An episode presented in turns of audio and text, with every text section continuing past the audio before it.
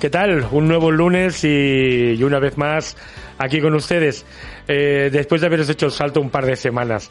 Pero bueno, eh, hoy tenemos eh, un invitado realmente...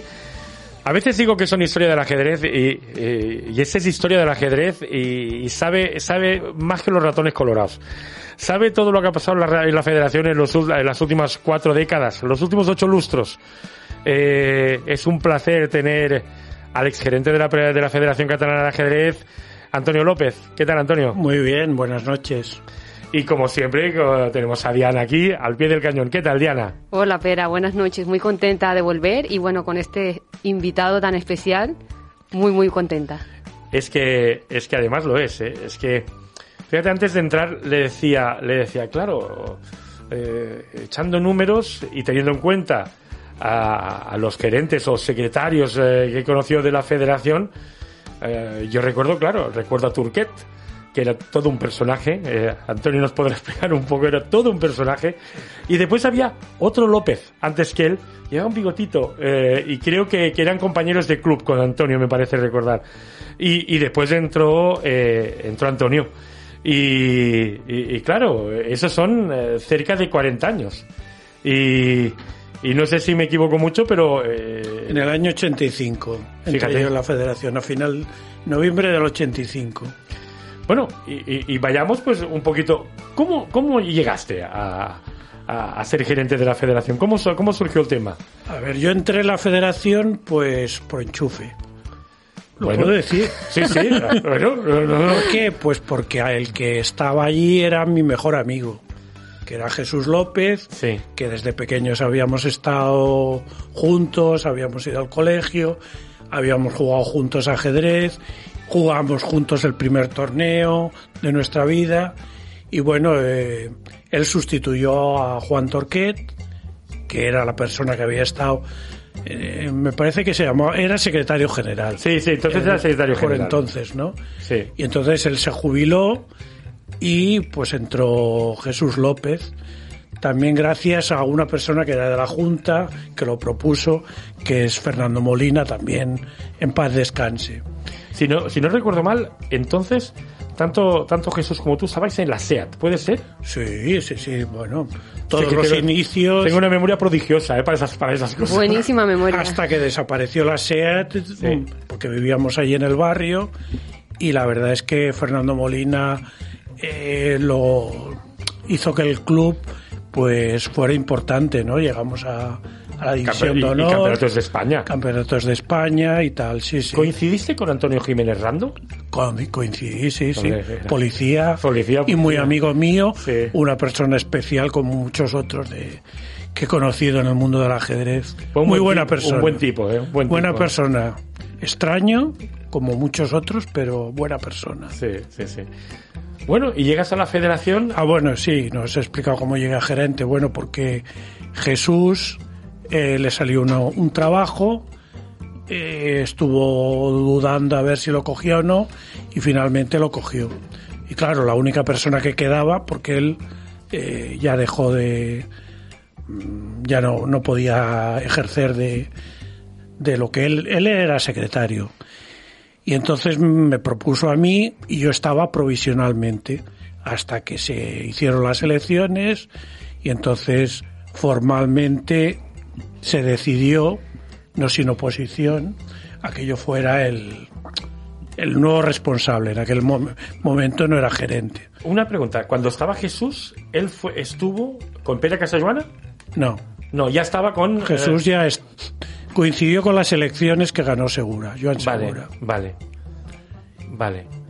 Eh, claro, pero antes de Segura estaba Casajuana. Sí, estaba Casa Es decir, que coincidió, eh, él, poco mucho coincidió con Casajuana, no es curiosidad, ¿eh? para, para ponernos en antecedentes. Eh, es decir, y después ya entró Joan Segura. Yo la verdad es que Casajuana no lo llegué a conocer, ni lo vi como, como presidente, porque yo estuve en Trafalgar un tiempo. Pero no, no. A ver, lo conocía pues por el bulletí, porque sí. sabía que había sido presidente, pero yo no coincidí con él. Yo ya fui con. Cuando entré yo estaba segura. Sí. Y él, es claro, estuvo con Joan Segura, con Buigas, con Flores, eh, con Tony Aiza y, y ahora con, con Pepo Viñas. Es que, es que es curioso y además presidentes totalmente diferentes y épocas totalmente diferentes, ¿no, Antonio? Nada que ver, nada que ver. La federación, tú ten en cuenta que cuando yo entré a Trafalgar, eh, primera anécdota que explico, ¿No entraste en Gran Vía? no. En Gran Vía estaba López, eh, Jesús sí que estaba. Es que antes de Gran Vía estuvo Rosellón. Sí, sí, sí. Primero fue Trafalgar. Sí. Cuando yo entré a Trafalgar, que estaba, yo le ayudaba a Jesús, Sí. Yo no, no, no empecé de, de secretario, empecé de ayudante de, Jesús López. Pues nada, lo primero que me explica, dice, ves al archivo. Digo, ¿dónde está el archivo? Dice, ahí en el lavabo. Hostia, en el lavabo, ¿cómo puede ser? En el lavabo un archivo, era la bañera. El archivo, estaba todo un montón de papeles y claro, allí solo Torquete era el único que metía la mano por debajo y sacaba la circular y tal. Y, perdón, Antonio, Pero no para había- ubicarme. no había archivo, no en ese tiempo, ¿en, archivo. en qué lugar estaba la federación ubicado físicamente? Porque cuando yo llegué aquí a Barcelona, estaba pues, en Gran Vía. No sé, en ese tiempo. Estaba no en la calle Trafalgar al lado de Urquinaona, sí. tocando, tocando la, la plaza Urquinaona. To- Es- to- yo no sé, he conocido, he conocido todas las sedes, ¿eh? Y fíjate si ha cambiado la cosa, que bueno, que las, las circulares se hacían con cicrostil, pi- picando a máquina. Tenías que ir a buscar los sorteos, tenías que ir a la federación a buscar la lista de sorteos para después colocarla en tu club, en los, en los campeonatos de Cataluña y esas cosas así. Sí, me Exacto. parece increíble, ¿verdad? Claro, Cada club claro. tenía su sobrecito con su y íbamos allí. Yo también era de los que de los que iban a recoger la lista. Tanto del individual, bueno, luego del el Open de Barcelona, También. que también eh, fue otro torneo. Pero es que en la, en la época que había el individual es que no había prácticamente nada. Íbamos tan contentos, nos tocaba ir a Vilafranca o a Canet y nadie se quejaba. Ahora te envían a la, al- a la esquina y, y te Sí, quejas, ¿no? Sí, sí, sí. Es que, a- es que también te diré que habían muy pocos torneos. Es decir, No eh, casi. había, había te diré, te diré que en la zona del Vallés había eh, el Open de Sardañola, el mismo que hay ahora, el Open de Terraza, que se jugaba por las noches, y después Los vino más, vino más tarde, más tarde que empezó el Open del Vallés, que lo empezó haciendo, eh, eh, que, que a veces yo lo he dicho que claro, que cuando cuentan las, las, las veces que se ha hecho el Open del Vallés, eh, se, lo empezó a hacer el- un club de Sabadell que se llamaba El Ciervo, y cuando el Ciervo desapareció, después lo cogió el, el, el Barberay, que lo ha hecho grandioso, ¿no? Eh, Se hacía el San Andrés también, ¿eh? Sí, no lo recuerdo. Hecho aquí en Travesés, sí, hombre, sí, sí, sí, y tanto, sí, sí, Sí, sí, estuvo muchos años. sí. No te creas tú que habían tantos torneos como ahora, ¿no? Antonio, lo, lo, lo cuentas todo un poco como una serie de casualidades, ¿no? Para que estuvieras en la Para que yo federación. llegue a ser gerente. Pero, a ver, algo que está claro que, por supuesto, puedes empezar en algo por serie de casualidades, pero luego para mantenerte 40 años hay que hacer unas cuantas cosas bien, ¿no? O sea que Pues ya cuando entré... no seas tan humilde. No, cuando entré yo ya eh, me acuerdo de la frase de que dijo un miembro de junta que decía, hombre, mm, a ver, es un licenciado en, en ciencias económicas y empresariales. Tampoco nos la estamos jugando tanto. Pongámoslo, pongámoslo de prueba unos meses y tal. Y bueno, pues la prueba ha durado casi 40 años. Gregorio García Conesa, el buen amigo, Hostia. es el que dijo, hombre, tiene un respaldo, ¿no? Tiene unos estudios, tampoco muy, muy tonto no debe ser. García con esas de los grandes maestros catalanes veteranos. Y con respecto a lo que decías, bueno, yo creo que el secreto de estar tantos años es intentar llevarte bien con todo el mundo. Yo tenido un buen carácter en el sentido de que he intentado, eh, pues con, sobre todo con los presidentes de clubs y tratar, a- tratar a todo el mundo bien. Algunas, algunos son difíciles, porque claro, con tanta gente te encuentras de todo. Antonio, te puedo hacer una Pero ese es pregunta. el secreto, ese es el secreto. Cuando era presidente, ¿era de los difíciles, yo o no? No, Menos mal. nunca. Pero cuando, cuando me llamaba Antonio me decía, amigo Pera, digo, mierda, ya está. Ya me quiere liar por algún lado. Siempre me quería liar por algún lado. ¿eh? Hombre, nunca, nunca gustas a todo el mundo, pero bueno, es lo que dices tú. para llevar tantos años algo... bien- Algo, algo, algo bien. algunas Tienes- cuantas cosas. Tienes que hacer, ¿no? Sobre todo dedicar muchas horas, he dedicado muchísimas horas. Yo mi casa ha sido más la, la federación que mi propia casa. ¿Y cómo se lleva? Claro, eh, eso también es curioso, ¿no? Cuando se tiene una faena tan... eh, Absorbente, tan- ¿no? sí, como, como esta. ¿En casa qué tal? Bueno, mi mujer también es un trozo de pan y, y gracias a- al buen carácter que tiene ella también lo he podido llevar. Estoy muy agradecido porque ha tenido paciencia, ha tenido mucha paciencia. Yo he pasado muchísimos años a base de, bueno, de llegar a la federación a las 9, irme a las 9 de la noche. Porque antes el horario, el horario de Trafalgar, me acuerdo que salíamos a las nueve y media. ¿De la Luego- noche? Sí, luego nos lo recortaron y ya empezamos a salir a las 9 y ya en Rosellón a las 8. Claro, el argumento de las juntas decían es que los clubs cuando quieren ir es por la tarde, por la mañana trabajan. Y tenían razón. Cuando venía la gente a la federación era por las tardes. Y Antonio, a nivel personal, ¿qué, ha significado para ti el paso por la federación, la conexión con el ajedrez todos estos años, incluso esta faceta de escritor, ¿no? Que tienes también. O sea, ¿qué, qué, qué, ha significado a nivel personal para ti todo, todo esto? Yo soy un súper privilegiado de poder trabajar en un tema que a mí me encanta, que es mi pasión, que es el ajedrez. Nunca pasaré de, de ser un paquete, pero me conformo con haber colaborado, ¿no? Como, como directivo o haber aportado lo que, lo que he podido. Yo es, eh, he tenido una suerte tremenda de poder trabajar en, en un tema que, que no se crean que, que es que estaba jugando allí a, a ajedrez. Porque algunas veces cuando conoces a alguien y dices, ¿usted dónde trabaja? En la federación, hombre, se pasará el día jugando a ajedrez. No, no, no, no, jugar a ajedrez. Lo que hacemos es organizar. Es como una empresa la federación. Es una empresa, ¿no? Sí, sí, de hecho. Y Antonio, ¿y desde cuando entraste ahora? Vaya evolución ha tenido el ajedrez, ¿eh? Eh, Terrible. es totalmente diferente. terrible, ¿eh? Sobre todo con las nuevas tecnologías. El cambio más radical de la federación fue pasar de tramitar las licencias, 5.000 licencias, pom, pom, pom, pom, ponerle el sellito a cada una, a que los clubs pudieran tramitarlas desde casa. Que no hace, es el tan- avance- el que no hace, no, no hace más tanto, terrible. ¿eh? No hace tanto. No, no, no, no, no es hace que tanto. parece que hace muchísimo. Y y no sé qué hará 20 No, no, en, años. en quizá. Gran Vía se vamos. Sí, sí, sí, sí. Sí, sí. O sea, claro. to- todas las licencias sellándolas. ¿sí? Yo tengo mis licencias, tengo mi primera licencia, la tengo sí. en casa yo. Imagínate, y todas las actas del por equipos, de los 500 equipos que habían cada semana jugando, se enviaban a la federación.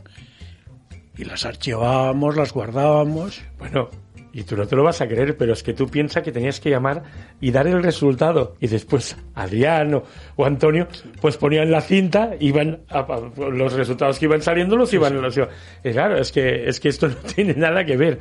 Es que, es que es increíble, es que es increíble. Sí, sí, el cambio fue radical. Sobre todo con la entrada de Tony Aizas ya se, se informatizó todo y, y bueno, es nada que ver con lo que, con lo que había antes. Oye, Antonio, y vamos a hacer eh, como, como se hace con, con los jugadores de fútbol, lo haremos con los presidentes.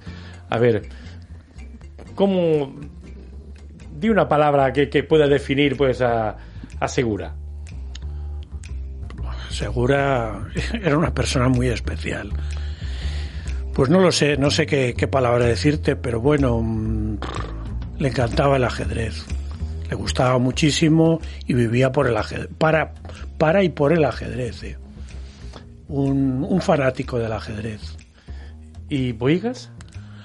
Boigas es un intelectual, una persona súper preparada, una persona con carrera, una persona que cuando él hablaba todo el mundo se callaba y bueno, había discusiones típicas de por aquí, cada uno decía cuando él, él hacía el resumen de las, de las reuniones y, y lo clavaba.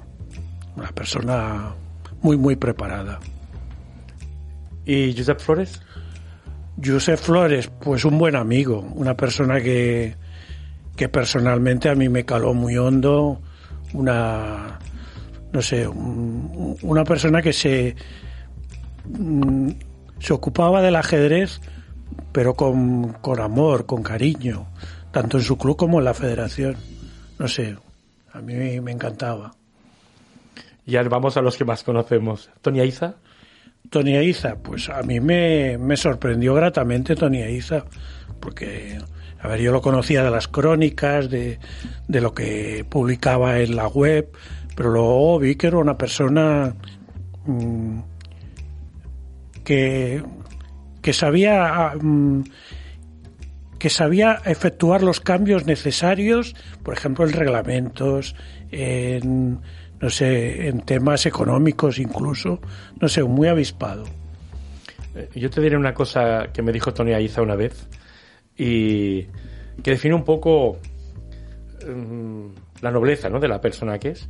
Eh, un día, hablando, me dijo, dice, yo cuando entré pensaba que Josep Flores era un mal presidente. Dice, cuando vi lo que había en España, me di cuenta lo buenísimo presidente que era Josep Flores. Y eso define un poco, pues, el. que es que todas las personas tenemos fallos. Hombre, eso es evidente. Tenemos el carácter que tenemos. Y bueno, pero yo admiro a todos los presidentes que han habido en la federación, porque es que han trabajado por amor al arte. Bueno, y, una dedicación plena. Y nos hemos dejado el último. El último. Nuestro amigo Pepo, Pepo Viñas. Pepo sí que te lo puedo definir con una palabra que es político. Es una persona que le gusta campear el temporal, que era el apagafuegos del, de Tony Aiza y que, bueno, a mí me ha sorprendido también gratamente de la cantidad de horas que le dedica. Yo pensaba que, bueno, pues con Tony Aiza, él tiene su profesión y, y no le dedicaba tantas horas, pero desde que está de presidente es una máquina. ¿Qué opinas, Diana? Sí, no, no, maravilloso todo este equipo, ¿no? Que al final, aparte de los presidentes, seguro detrás ha, habido equipos. Yo no puedo hablar mal de ningún presidente porque todos han sido buenos. Otra cosa sería algunos miembros de Junta, que no hablaremos de ellos, pero... No, pero tampoco se trata de, de hacer sangre de nadie. No, no, pero han habido malos, ¿eh? Han habido, han habido malos presidentes. O sea, malos, malos miembros de Junta. Pero bueno, estos han durado poco, ¿eh? Me imagino. Bueno, por en todos sitios hay gente tóxica y, también la ha habido en, las juntas directivas. Yo la, la, sensación que me da es que las juntas han sido mucho más fuertes, mucho más juntas directivas y mucha más gente trabajando desde, desde Tony Aiza para acá. Tengo la sensación de que se difuminaba más y que la faena iba mucho más de encima vuestro eh, a nivel eh, desde, desde Flores para atrás. Al menos es una sensación que me da. No sé si. Sí, sí, no, no, este es, es correcto. Los tres primeros, tanto Segura como, como Boigas, no tanto Flores, pero bueno, también, pues eh, me dejaban un margen de, de maniobra muy grande para actuar con eso también te sientes más identificado, me imagino, cuando, cuando haces una faena en la que puedes... Claro, ves que tienen una total confianza en ti y bueno, pues, pues sí, sí, sí. También es, es más responsabilidad. Porque claro, si el presidente es el que decide todo y no y tampoco tienes tú tanto margen de maniobra, tampoco tienes tanta responsabilidad. Sí, pero quizá decepciona un poco, ¿no? Cuando ves que te cortan un poquito, digamos, un poquito las alas, mm. quizá. No, pero lo admites porque sabes que cada cada mm, junta directiva lleva su plan y además las cosas evolucionan. Ahora, ahora sería impensable que una persona, como en la época de Segura Boigas, prácticamente lo pudiera ejercer, hacer todo. Y organizaba todos los campeonatos. Ahora se necesita pues la Cristina, eh, Magem, eh, yo, bueno, todos los que estábamos, y una persona no lo puede hacer todo. Porque cada vez se han ido haciendo más cosas. Es, otro momento, es que todo ha evolucionado. Todo, exactamente. Eh, Antonio, a mí me gustaría que nos contaras un poco eh, porque es como que vemos la federación, pero no vemos todo el trabajo que hay detrás, ¿no? Un poco en el día a día, ¿no? Que es como que, no sé, por desconocimiento, eh, es como que vemos como que es algo que se hace rápido, o que, no sé, si nos puedes contar un poco todo lo que se hace, ¿no? Todo lo que se trabaja un poco en el día a día de la federación, todas las eh, funciones. Bueno, hay, hay distintos departamentos. El trabajo, lo primero que, que hacía yo cuando llegaba a la federación era mirar el correo, que ahora todo llega por correo electrónico y distribuir el trabajo. Pues mira, este club pide esto. Adrián, haz las facturas. Cristina, hay un, eh, un, unos monitores que dice que van a traer unos trabajos para enviarlo a la Generalitat. Pues Cristina se encargaba de eso. Eh, Adrián, la contabilidad, hay que ir al banco, eh, mira que ha habido un error en tal cuenta. Eh, o sea, cada, cada miembro de junta, o sea, cada, perdón, cada empleado tiene su, su cometido y luego están los miembros de junta que te van haciendo sus encargos. No acabas nunca. En la federación no, no, acabas nunca. No, no, y además hay una cosa curiosa, que yo siempre lo he dicho, que es cuanto más trabaja la, la junta directiva, más trabajo tienen los empleados. Claro, claro, evidentemente. Porque, claro, si la Marta Amigo te dice, oye, que tienes que hacer tal dossier. Estoy hablando de una persona que hace un trabajo extraordinario y que ella se lo ocurra y tal. Pero a, a, lo largo de la historia de la federación, muchos miembros de junta hace esto, haz lo otro, ves a tal reunión, ves a tal otra, no sé, no se acaba nunca. Y además, como hemos dicho, es como una empresa. Tienes que hacer los balances, tienes que llevar la contabilidad, hay un personal, hay unas vacaciones, hay, bueno, funciona como una empresa. Es curioso, eh, en determinados momentos eh, se han puesto algunas personas pues eh, a tu altura o incluso por encima tuyo, ¿no? En el caso, por ejemplo, cuando entró Jordi Paraire. Y, y es curioso, pero cuando eh, hizo un informe de la federación, eh, a, Antonio lo dejó como un fenómeno. Eh, y ahora que, que, mi amigo Jordi Magem está en de la, de la dirección técnica, pues también habla siempre muy bien de, de Antonio. Es decir, que al final todos los que van pasando eh, acaban hablando bien, aunque los demás te critiquemos a veces. Bueno, sí, las críticas es normal. Yo lo único que he ofrecido siempre es el muchísimo trabajo, muchas horas de dedicación y, bueno, ser, ser honrado, que es lo, lo principal, y amable con la gente. Siempre he tratado bien a la gente, aunque he tenido algún, algún que otro enemigo, sobre todo por temas de comité de competición, que, que es un tema de los más desagradables que hay. Porque claro, cuando estás... Yo estuve en el comité y no era fácil, yo, ¿eh? No, no, no. qué va, qué va.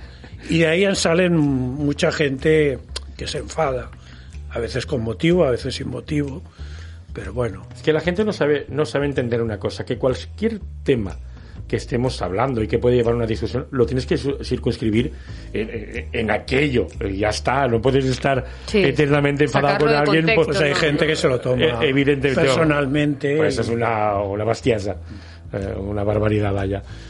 Eh, bueno, eh, Claro, nos has dicho que habían presidentes que te habían gustado más y otros menos. ¿No nos vas a decir cuáles te han gustado más o cuáles te han gustado menos? Yo creo que eh, tengo la sensación que los dos creo, ¿eh? Creo que los dos que con los que te has sentido más, uh, más a gusto ha sido con Boiguas y con, y con Flores, es la sensación que me da. Sí, sí, es, es correcto. Sí, sí. Es que lo conozco un poquito. Es que es la sensación que me da, la sensación que sí, me da. Sí, sí, sí. sí. Y con, con los otros, pues bueno, pues has capeado lo que, eh, lo que ha convenido, ¿no? Pues sí, sí, sí, tampoco es que me haya llevado mal con ninguno, con ninguno de ellos. Con Segura me llevaba muy bien, incluso escribimos un par de libros juntos y bueno, tenía mucha mucha relación con él, o sea que habíamos vivido muchas batallitas. Explícanos un poquito esta faceta tuya de, de escritor, porque eh, realmente, realmente tiene mérito. Bueno, a mí escribir siempre me ha gustado. En el colegio siempre me ponían las mejores notas era de letras, aunque luego estudié económicas, pero a mí siempre me ha gustado lo de, lo de escribir. Entonces el primer libro que escribí es, fue un encargo de, de, bueno, de la Junta Directiva que pidió una subvención a la Generalitat y así nació el Iniciació als Escacs, que primero fue en catalán y luego cuando, cuando ya se acabaron los libros Y se hicieron 5.000 ejemplares. Pero más que nada era para, para regalar a las escuelas, para hacer promoción.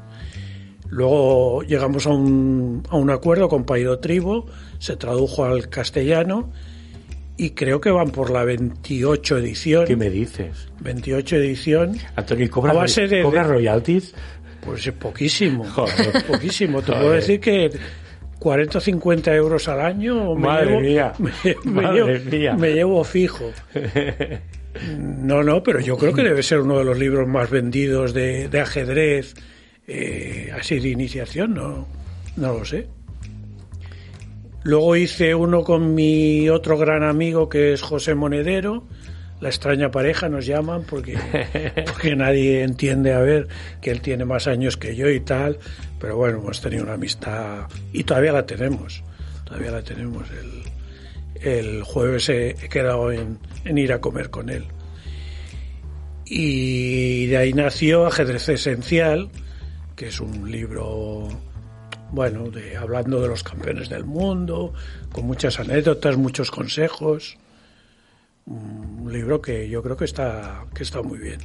Y luego el, eh, Segura me enfrascó en el tema de Pomar, que también estuvimos un par de años haciendo el libro de Pomar, que fue Un gran libro, ¿eh? fue muy, muy grato.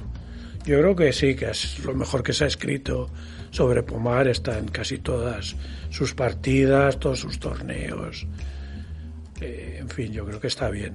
Y luego también eh, hicimos a medias con, con Ángel Martín el, el libro del 75 aniversario de la Federación. Tengo un ejemplar en casa de este. Hay una parte del libro que me gusta mucho, pero después hay la parte de los clubs que no me gustó mucho. Bueno, porque queríamos dar protagonismo también a Sí. un poco. eh, claro, era escrito por los clubes. Sí, entonces sí, sí, sí. Son escritos irregulares. Sí. A lo mejor del Barcelona Vulcá hay cuatro páginas y del Malgrata hay media página. no sé. Sí, sí, sí. Pero bueno, la faceta de escritor eh, es, es, eh, es curioso, es curioso, la verdad. No, es que- se me ha dado bien siempre. Cuando ha habido que hacer cartas o dosieres, o, eh, ahí ha estaba mi, mi especialidad, digamos.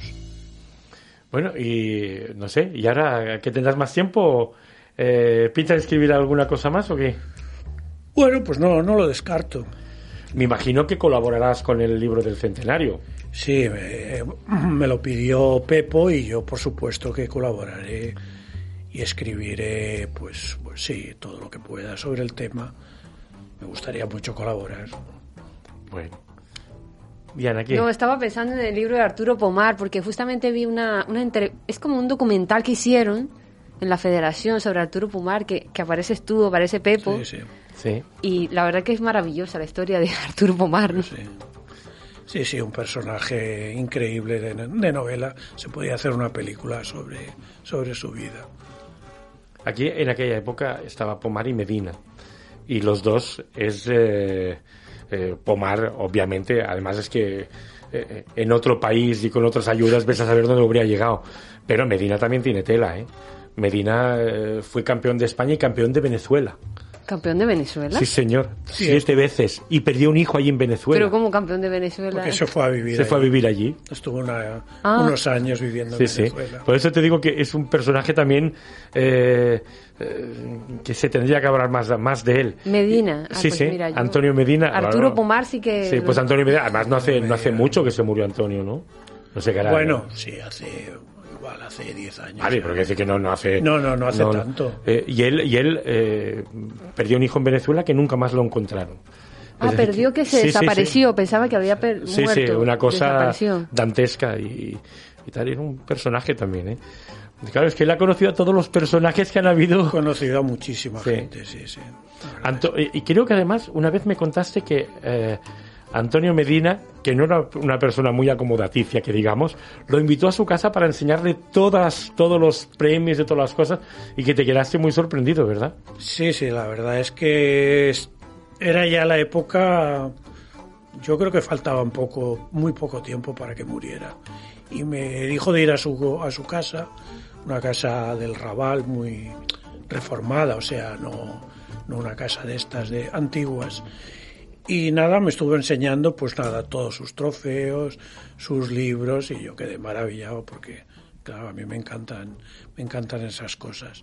Y era todo un señor, todo un caballero, sí, sí. Sí, sí, era un- todo un personaje, de verdad, ¿eh? Es que, claro, ha visto, ha visto correr a O sea, todo el mundo. era, era ¿eh? amigo tuyo cercano para invitarte a su casa, ¿no? Bueno, a ver, no, no, no éramos íntimos amigos, pero él venía mucho por la federación y, y lo conocía muchísimo. Y entonces, pues nada, me dijo, hombre, pues un día ven por, por casa te enseñaré mis medallas, mis trofeos, algún libro si quieres eh, echarle algún vistazo. Me regaló un libro, me acuerdo que, que me regaló un libro de un torneo internacional. Me parece recordar que él, él era trabajador de su club, él era el secretario de su club y, y- y- ¿verdad? Pues sí, sí, sí. Él en el Barcelona Vulcá estuvo trabajando y le pagaban pues para llevar el club. Sí, sí. La verdad es que económicamente no, no estaba muy bollante, pero Bueno, bueno, sí, sí, sí. Él estuvo, estuvo en el Barcelona Vulcá trabajando de secretario.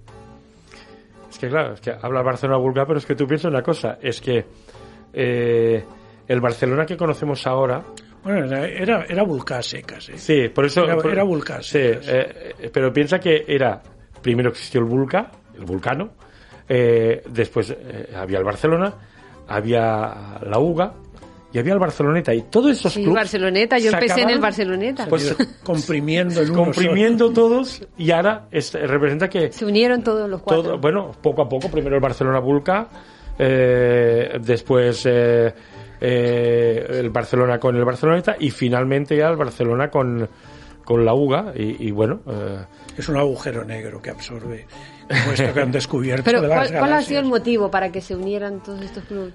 el Barcelona... Para ser más fuertes. Cuando se unió el Barcelona y el Vulca, sí, fue por, bueno, el Vulca pues empezaba, tenía un patrocinador, creo recordar, era Parera quizá.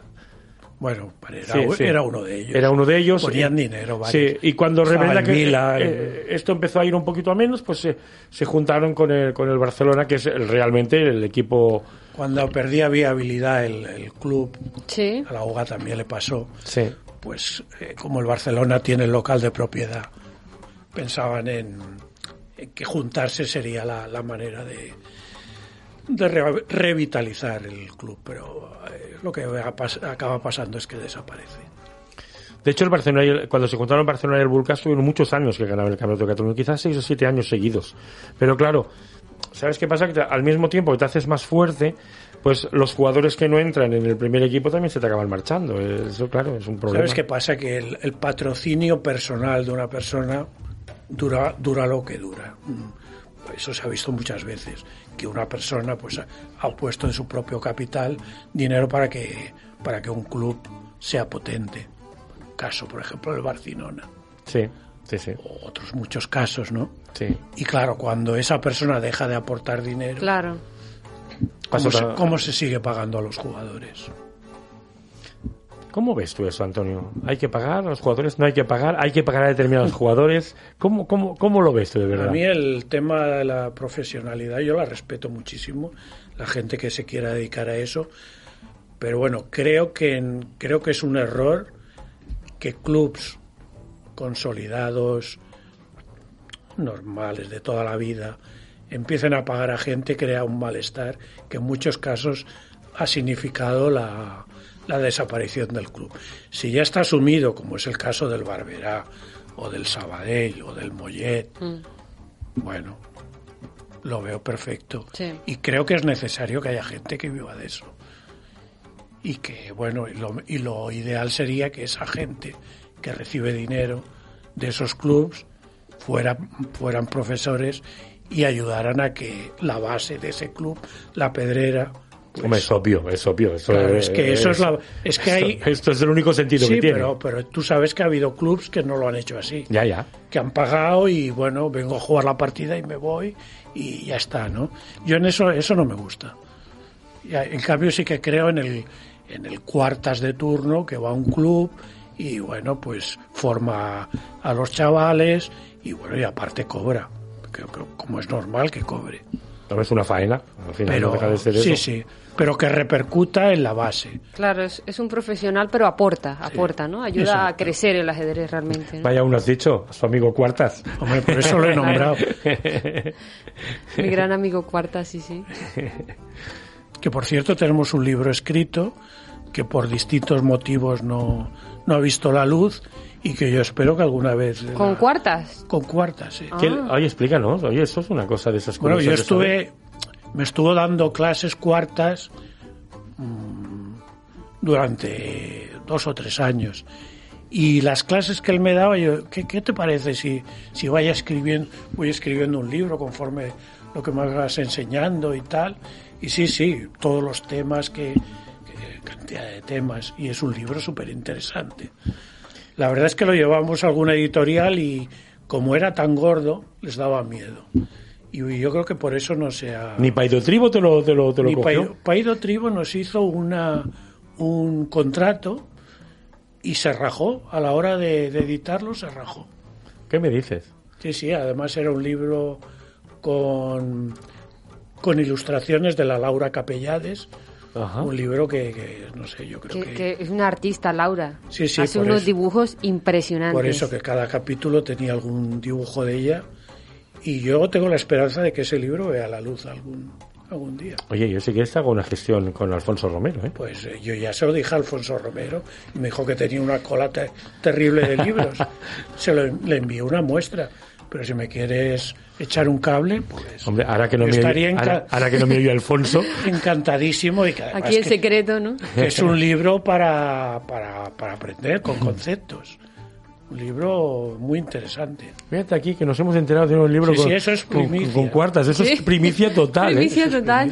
Ahora verás No de lo aquí- debe saber nadie. esto. De aquí te van a llover Es que me contratos tenéis ahora. demasiado relajado y estoy largando aquí a lo mejor cosas que no si, tenía que decir. si contaras, si tú contaras, por Dios, si tú Sí, contaras. muchas cosas, pero no las contaré. Eh, Ya, ya lo sé, ya, ya lo, sé. Lo malo, lo malo hay que olvidarlo. Bueno, más que malo a veces, bueno, sí, claro, supongo habrán cosas desagradables en tanto tiempo, pero como a todo el mundo, eh, después de toda una vida laboral siempre pasan cosas, faltaría más. Han habido robos en la federación, solo diré eso. Han habido robos, algunos conocidos. Yo, yo sé de alguno, yo sé de alguno. Pero como robo de material, No, robo robo de dinero. informático, robo de... dinero. robo robo, de robo de dinero. dinero informático, robo de dinero informático. de personas de dentro de la, Ah. de la federación. No, no, no ladrones que han entrado por Ah. la ventana. no. Pero ya te digo que eso está, está olvidado. Sí, a ver qué vas a hacer. Es que, bueno, al final tampoco lleva, lleva a ningún lado. Pero eh, realmente sí, sí que son cosas que... Lo que pasa que con tantos años y con tantas cosas, eh, Antonio, pues claro, él, él todavía, todavía eh, está en capilla, todavía no puede contar todo. A lo mejor dentro... Dentro Sí, de, un- de dos o tres Sí, años sí. le sacamos un libro Sí. de todas las anécdotas y todas las No, cosas. pero no me dedicaré a explicarlo, las cosas Está malas. muy reciente Me ahora. dedicaré a explicar las cosas buenas. Oye, ¿y anécdotas así curiosas? No sé, que no sé qué decirte, pero habrán pasado algunas cosas curiosas con tantos Ha años. pasado de todo, ha pasado de todo. El, a ver, de, de cosas así, de sustos desagradables, sobre todo una tarde que me vino a ver el Village Liu, en paz descanse. Hostia, el Una peligro persona, del español. una persona complicada donde Muy haya. complicada, muy Decía que yo era su único amigo. Imagínate mi nivel de, de empatía. Y estoy hablando tranquilamente de, con él y de repente se, se, se inclina, se inclina, se inclina, pum, cae al suelo, completamente Hostia. desfallecido, o sea, ojos cerrados. Y yo digo, este se me ha muerto aquí. Inmediatamente llamé a la, a la ambulancia, vino, vinieron la ambulancia con un médico. Pues os podéis creer que el, que el hombre no quiso ir al, al hospital y porque ya se había recuperado. Digo, hombre, pero te acaba de dar un, un síncope que te has quedado aquí muerto. Dice, sí, sí, bueno, pero no tiene importancia. Y tuve que acompañarlo yo a su casa. Madre mía. Pues, pues qué susto, ¿no? Me llevé un susto de muerte. Hostia. Era, era- era una persona difícil, ¿eh? Era una persona difícil, ¿eh? De difícil donde los haya y un poquito más. Bueno. En, en Rosellón tuve otra enganchada con otra persona que está fallecida, es candidato a la federación, a presidente de la Federación Española de, Aje- de Ajedrez, que me amenazó de muerte porque no le, bueno, me iba a pegar y tuve que llamar a los mozos. ¿Qué me dices? Sí, sí, sí. Y era psiquiatra, o sea que yo creo que muy bien de la cabeza no estaba. y tuvo que irse de la federación porque... me Pero mandó- por un tema policía. federativo, por... Porque no le daba el teléfono del presidente y del secretario. Quería el teléfono personal y yo le decía que no se lo podía dar, que eso era una información privada, que yo no era nadie. Es que te voy a matar, es que no sé qué. Digo, voy a llamar a la policía. Y bueno, una de las cosas más desagradables. Y bueno, de, no sé, de, anécdotas de, por ejemplo, una madre que me vino, no, un, pa- un padre y una madre. Ah, hay uno. Es el que vas a contar, me parece que es uno que. Dilo, dilo, a ver si es ese. El de Ferrón. Sí, Este es muy bueno, ¿eh? Bueno, Por cierto, no sé si lo sabéis, pero Ferrón ha fallecido. sí, sí, ya lo sé. Sí, lo sabías. No lo sabía. Sí, sí, pues ha fallecido. Sí, sí. Eh, Bueno, no, no hace mucho. Pero esto que te cuenta Antonio, esto es muy bueno, ¿eh? No, no, que la madre pues quería referencias, estaba preocupadísima porque su hija, su, su- el novio de su hija era ajedrecista, pero sabían que estaba metido en ciertos temas que no que no eran muy legales. Claro, yo le dije, yo no puedo hacer nada, ni le puedo dar ningún tipo de información. Pero bueno, la, estaban realmente preocupados con la relación, porque decía que la había engañado a, a su hija. Bueno, claro. Pero, ¿y qué pintaba la federación en este caso? No Bueno, entiendo. Bueno, pues porque era la Antonio única... estaba allí. No entiendo. porque querían referencias a ver si realmente esta persona eh, era jugador de ajedrez, se dedicaba Ah. a jugar o, o era un timador, un- una persona que, que era un indeseable. Claro, yo les dije, yo no, no, no puedo darle ningún... Yo lo conozco como jugador, nada más. ¿Qué vas a decir, Antonio? Luego- Cuando te vengan a preguntar de mí, habla bien, ¿eh? Sí, sí. Luego otro padre también que era, que era de mi club, que vino a hablar de que su hijo, pues que se había vuelto un fanático del ajedrez y, y dice, es que le voy a prohibir jugar. Y yo le dije, no le prohíbas jugar, porque será, será peor. No, es que no me saca las notas que yo quería tener y no sé qué, y el ajedrez es una adicción. Y bueno, y al cabo del- de los años me lo encontré y me dijo que qué razón tenías de que lo tenía que haber dejado jugar ajedrez, porque se metió en las drogas Madre y falleció. Pero, Hostia, Falleció de una sobredosis. hostia. Dice, si se hubiese dedicado al ajedrez, que era su pasión, que, que estaba, yo le, yo le prohibí, y el hombre con, con lágrimas en los ojos. pero Yo le prohibí Antonio, qué responsabilidad, ¿no? O sea, que Sí, todo esto que estás contando es una responsabilidad increíble. Ya, ya, ya, bueno. Bueno, es que cuando estás eh, él como gerente o como presidente del club te pasan cosas Es muy un curiosas. referente, es un referente, Ah, claro. ah, Te vienen padres a preguntar no sé qué y, y tú y- y- y muchas veces haces así, ¿y ahora qué le digo yo a este hombre? ¿no? Y tienes que ser lo más honrado posible. Pero Y bueno, luego la anécdota más divertida de tramposos, que esta no sé si la sabrás tú, eh, bueno, ya de, de hace muchísimos años. eh, esta era de, de antes de que entrara yo en la federación. hombre, si está antiguo igual no la sé. Cuenta, Eh, cuenta. Pues cuando existían las, las, las partidas aplazadas, Hombre, resulta que, que, bueno, jugaban un match, aplazaron una partida, se jugaba por la tarde, y entonces resulta que la posición, la jugada que habían escrito era perdedora. Y claro, el, el- el- el sobre lo guardaba el equipo local. ¿no? sí, sí, sí. ¿Y cómo, cómo lo vamos a hacer? Pues vamos a ver. Y hay otra que gana. Pero el equipo local, pero si aplazaba el otro, ¿no? No, ¿O no, aplazaba los dos. Aplazaban los dos. Llegaba la hora, llegaba la hora y, Y se hacía la Pero- jugada secreta. y se hacía la Pero el jugada. último, ah, vale. Entonces la, el que le tocaba jugar hacía la secreta, en este caso era el del equipo local, y la, la hizo la jugada, hizo la mala. Vale. Bueno, y, y claro, ¿para qué van a venir si, si, si, está perdido con esta que has hecho?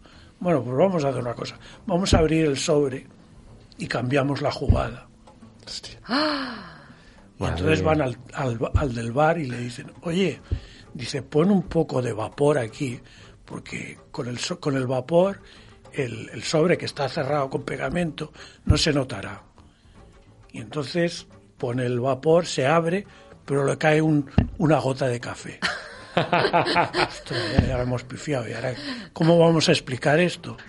Ah, pues lo resolvieron fácilmente. Cuando dice, vamos a hacer una cosa. Cuando llegue el equipo contrario, tú tráenos un café. Hostia. Tráenos un café. Y cuando. Y haces como que tropiezas y viertes el café en la. en la. en el sobre. El sobre. Y así Hostia. lo hicieron. Se hicieron el, el esto, lo y ya habían cambiado la jugada y era la buena. Hostia. Y el equipo contrario abrió el sobre y dice, bueno, abandonamos porque esta es la buena. Y se fueron. Hostia. Y nunca se castigó eso. Pero se llegó a Pero, pero, pero ¿cómo ¿cómo se, se, supo? se- se llegó a ¿Cómo se saber? supo esto que estás contando? Porque a mí me lo explicaron. Pero mucho tiempo después, seguramente, Sí, sí, ¿no? claro, mucho tiempo después. Claro, cuando ya había... Sí, porque la persona esa se jactaba, se jactaba de que había hecho el engaño este. De, Vaya. Pues yo no sé de qué Pues se qué jactaba, porque es ¿verdad? Bueno, que es, vergonzoso, un- la verdad. es una vergüenza, ¿no? Muy sí. triste. Sí, la verdad es que... Madre mía. Hombre, es que vaya, me parece... Pero bueno... Pero es eh, divertido. Sí, hombre, divertido, visto, sí. Visto con perspectiva. dije, Ahora, ¿cómo ahora es divertido? ¿no? Pero ahora que ya no existen las partidas aplazadas, incluso hace gracia escuchar una anécdota de, de esa época, ¿no? Del ajedrez. La que fue muy buena, que esa sí que la sabrás tú, es la del Círculo Católico contra el Vulcá, copiando la jugada Sí, del, sí, del contrario. Sí, sí. Claro, si yo hago la misma jugada que eh, voy con blancas, espero que, que juegue el bueno y hago la misma jugada que él. Ah, Y el otro hacía la otra, la otra. Y, y claro, al final todas tablas. todas O sea, al final el, el match empatado, porque, claro, eran las mismas partidas repetidas. El primero, segundo, tercero. Les cayó un paquete, los sancionaron durante muchísimo pero, tiempo. pero si lo piensas, tampoco es nada ilegal, ¿no? Hombre, Hombre, ilegal sí que es porque estás copiando una jugada. Bueno, pero ¿quién dice, ¿quién dice que lo estoy copiando? No, ya, ya, ya, ya te entiendo, pero que quiero decir que, bueno, es... cuando estaba Turquet, al lado y cuando ves- estaba Turquet no hacían falta reglamentos, ¿eh? Això està mal fet perquè està mal fet y te mandaba a tomar por saco rápidamente, ¿eh? Sí, porque él era el propio miembro del comité. De... Sí, él era todo. Era, era todo. Él, Él era todo. de todo. Madre mía, él era absolutamente todo. Era, eh, era un personaje, ¿eh? era un personaje. To- Todavía no entiendo cómo se, cómo se llegó a jubilar, porque yo pensaba que no se jubilaría nunca, ¿eh? Porque estaba enfermo. Vale. Porque se encontraba mal y ya no, ya no podía. Pero es que además eh, podía hacer lo que quisiera. Era el dueño y señor de, la, Sí, sí. de la federación. O sea, ahí tenía un cine delante. Y me acuerdo que lo explicaba. Yo cuando esté cansado cierro la federación y me voy a- al cine. Sí, sí, sí. sí. Y, y bueno, y nada, y como es que no tenía nadie que lo controlara tampoco.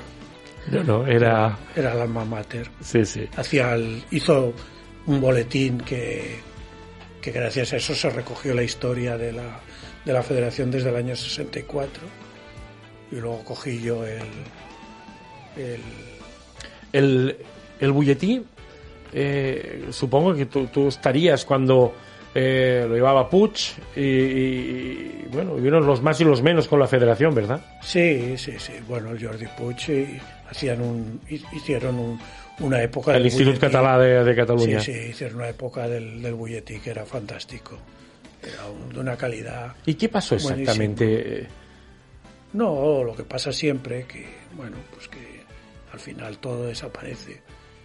Hubo, yo creo que ellos- hubo algún problema, algún problema con la, con la propia bueno, hubo federación. enfrentamiento, claro, porque ellos querían coger atribuciones que, que Segura no, no lo permitía que, la, que las tuviera. Por ejemplo, llevaban la evaluación de los jugadores. Cuando empezó el ELO, era el, el- era el instituto, el, el IEC el que lo llevaba. Sí. que me acuerdo que íbamos a- al instituto que estaba detrás en la Ronda San Pera, detrás justo de la federación. Y si tú querías ver partidas, pues te tenías que ir allí porque ellos recogían las planillas y eran las planillas físicas. Y er- ellos calculaban el elo. Y ¿sí? entonces ellos calculaban el elo al inicio. ¿Y, co- y cómo a mano? Porque no habría programa en ese tiempo. Sí, bueno, había. sí, era bastante manual, sí, sí, sí. El Castellet, no sé si... Sí, sí. Que todavía juega de- Sí, sí. en el Sardañola. Sí, el Gaby. Y al final lo no Gabriel sí Gabriel Sí, sí. Castellet al final lo fichó la Federación y en Roselló lo llevaba él que me acuerdo que llevaba una ficha de cada jugador y allí anotaba los resultados y hacía el cálculo de, del elo. Claro que no se evaluaba todo, no, eran los preferentes solo los que... Vale. Han habido varios jugadores que han trabajado en la federación, ¿verdad? Eh, estoy pensando, trabajó Castellet, trabajó Xavi Bosque, Xavi Bosque, sí, antes de irse a la- sí. al servicio militar. sí, no sé, hay algunos más, algunos más. Manel García, el hijo Sí, de, sí, de García Gregorio Conesa. García Sí, Conesa. sí, sí, sí. Guille- Guillén Subirás, ¿no? Guillem Subirac, sí, sí, esto hace poco. Hace poco. Sí, sí. Yo Aprovecho- hablo de los que yo conozco. Aprovecho para decir que es un crack, es el Es un mejor, crack, trabaja- sí. Es un crack, el mejor trabajador que he tenido en la federación nunca. O sea, sin, sin saber nada no, no hacía falta enseñarle. Le decías, haz esto. Y él, Sí, sí, sí. Era un Un, verdadero... sa- un saludo para Guillén, que hace Sí. mucho que Pues no lo sí. veo. Un fuera Sí, de sí, serie sí. Me, había, me había acompañado muchas veces o sea, con el material a mí. sí, un buen tipo. Buenísimo. Sí, sí, sí, sí.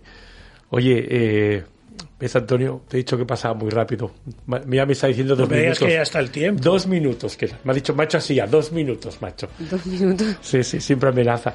Y no hemos hablado como aquel que dice casi de nada. Antonio, ¿qué, Mira qué- qué- qué preguntado. es lo mejor, lo mejor que te ha dejado toda esta etapa? ¿Qué dirías que es lo mejor? Lo mejor, pues, la gente que he conocido, muchos amigos que he hecho. Pero muchos, mu- muchísima gente. Ahora he puesto en, en Facebook, puse eh, tres fotos mías y me llovieron las los agradecimientos. y una de niño, eh, de bebé, ¿eh? Así que estoy guapísimo. Sí. Tú no lo has visto, ahora te Hoy no la he visto. Ahora te la no. enseñaré. la- Sí, ahora me la enseñas. Tú me tienes que dar Es que, y, y un además, like y también. además que publicas unas fo- fotos preciosas. Pues Me encanta la foto, la colección de fotos que haces, porque lo haces por temáticas. Sí, sí. Promociono sobre todo el ajedrez Sí. femenino. Sí, sí, He sí. publicado más de mil fotos Sí. de, de chicas jugando. Me publicaste ajedrez. una mía haciendo yoga, Ah, sí, sí, sí. yoga ajedrez y Lo que no hagas tú. realmente, realmente, eh, tengo que decir que, que es, es- es un orgullo pues haberte tenido aquí. Antonio, me han quedado muchas preguntas. Hay una que quiero decirte antes de que te vayas. Cuando hubo este conflicto que hubo entre la, la Federación Catalana y la FEDA, eh, ¿hiciste de, de, de, de- de- de puente en algún momento o te quedaste un poquito al margen? No, no, me quedé al margen. Me quedé al margen. Esto era una cosa entre Toneiza, Padullés, Ochoa, Pepo. Estaba en las altas esferas, ¿no? Ya, ya, ya, ya. No intervine. Pues nada, pues Me era- supo mal, me supo mal. Sí, hombre. No, no, pero Con porque es- Padullés. Loco, es que Padullés, antes de ser de la FEDA, fue de la Federación. Hombre, que el no lo local, sabe mucha gente. el local de la Gran Vía lo compró Padullés. ¿O no? Bueno, no exactamente. Local casi, de- casi. Dilo como lo- quieras. es- él estaba de, de tesorero Sí, sí. cuando se compró el, el, Hombre, el de Gran digo Vía. que lo compró- Y lo se comp- compró el de Gran Vía porque por, por, por una carambola. Porque resulta que donde estábamos nosotros, en Rosellón, la dueña del piso lo quería para su hijo. Y entonces nos dio cuatro millones de pesetas, de las antiguas pesetas, para por irnos. Simplemente por irnos. Ya, ya, ya, ya, ya, ya. Oye, simplemente os voy a decir una cosa, ¿eh? Nos queda otro día para vernos, Antonio. Más adelante bueno, contamos sí, contigo. Ha sido un verdadero placer. Ha sido un honor todos estos años hacer cosas gracias. contigo, trabajar contigo y, Muchas y bueno, gracias. eh, no me queda más que eh, desearte toda la suerte del mundo. lo mejor en esta etapa, Antonio. Y eso sí, no te vayas muy lejos, que queremos seguir contando contigo. No, no, yo no estoy desaparecido. Yo estoy Sí, sí, sí. activo. Estoy jugando el Open de San Adrián. Me podéis ver todos los domingos por la mañana en acción. Genial. Pues venga, pues amigos, habéis tenido al gran Antonio López y hasta la próxima semana. Hasta la próxima.